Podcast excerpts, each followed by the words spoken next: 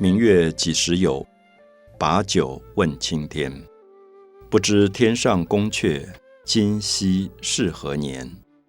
我欲乘风归去，唯恐琼楼玉宇，高处不胜寒。起舞弄清影，何似在人间？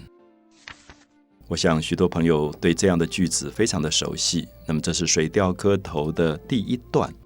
我们知道，在大部分的音乐旋律当中，都会有重复唱同一个旋律，变成第一段、第二段、第三段的状况，就是同样的旋律套进不同的歌词。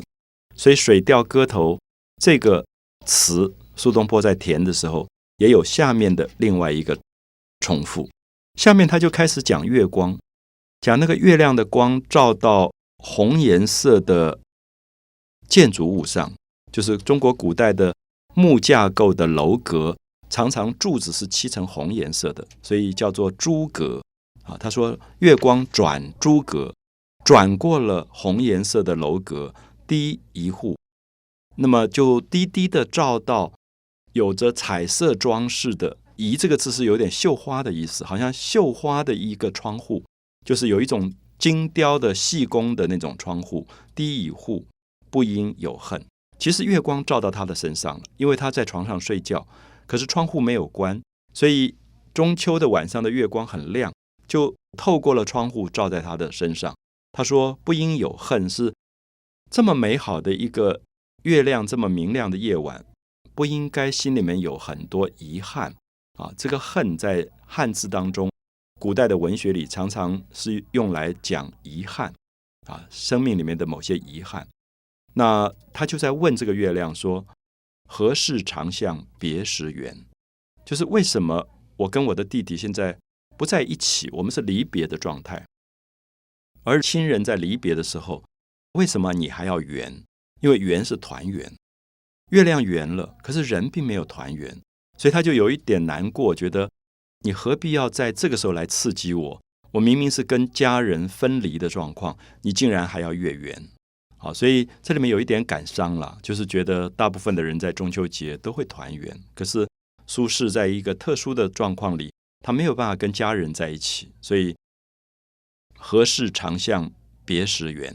可他又想说，人活在人间，人的一生总是有悲欢离合啊。人有悲欢离合，有的时候悲哀，有时候欢乐，那有时候会离别，可是有时候又会聚在一起，又会见面。那么同样的，月亮也有阴晴圆缺。月亮有时候被云遮住了，没有月光；有时候很明亮，有阴有晴。月亮有时候初一，它就是。缺的月亮是新月，是一个弯弯的缺的月亮。可是到十五的时候，月亮就圆了啊，所以月有阴晴圆缺。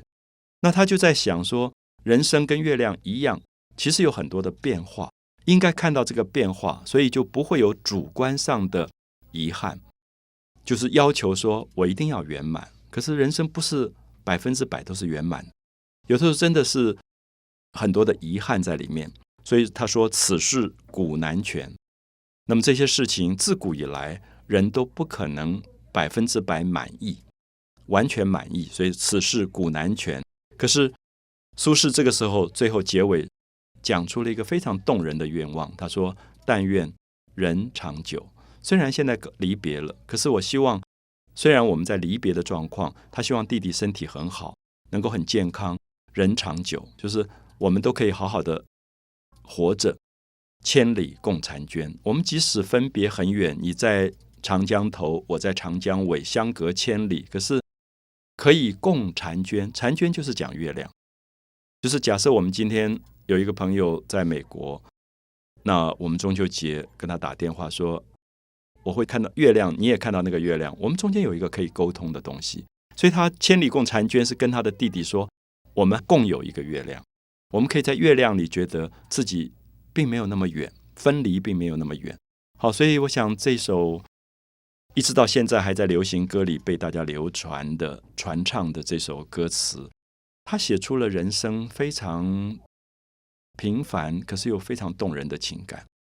每次到中秋节，你都会想到这一首歌词，就觉得苏轼他的文学的伟大在于他写出了人的心声啊，最内在的一种感觉。我想，我们常常说，伟大的文学跟伟大的艺术，它都能够使人共鸣的。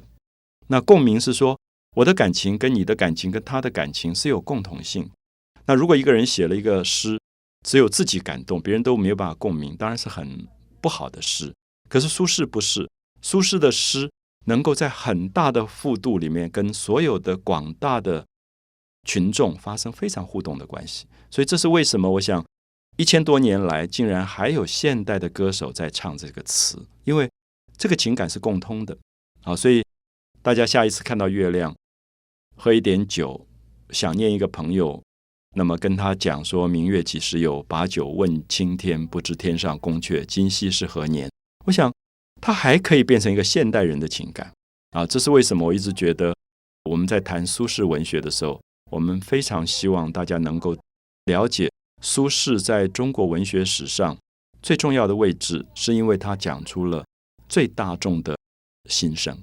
他一点都不去刻意的做作，去把歌词写到非常的难，或者去描述一些刁钻古怪、特殊的情感。他就在写最自然的情感啊！所以我想，大家也许可以用这个方法回忆一下，不只是《水调歌头》，我们等一下要介绍的《念奴娇》。或者他的《江城子》，其实都同样在讲人世间最平铺直述的情感，而里面有一种开阔，也有一种开朗，也有一种人生的领悟啊！它甚至不只是文学，它甚至具备了某一种哲学思想的一种意义啊，变成我们可以借之来反省自己生命的某一种句子。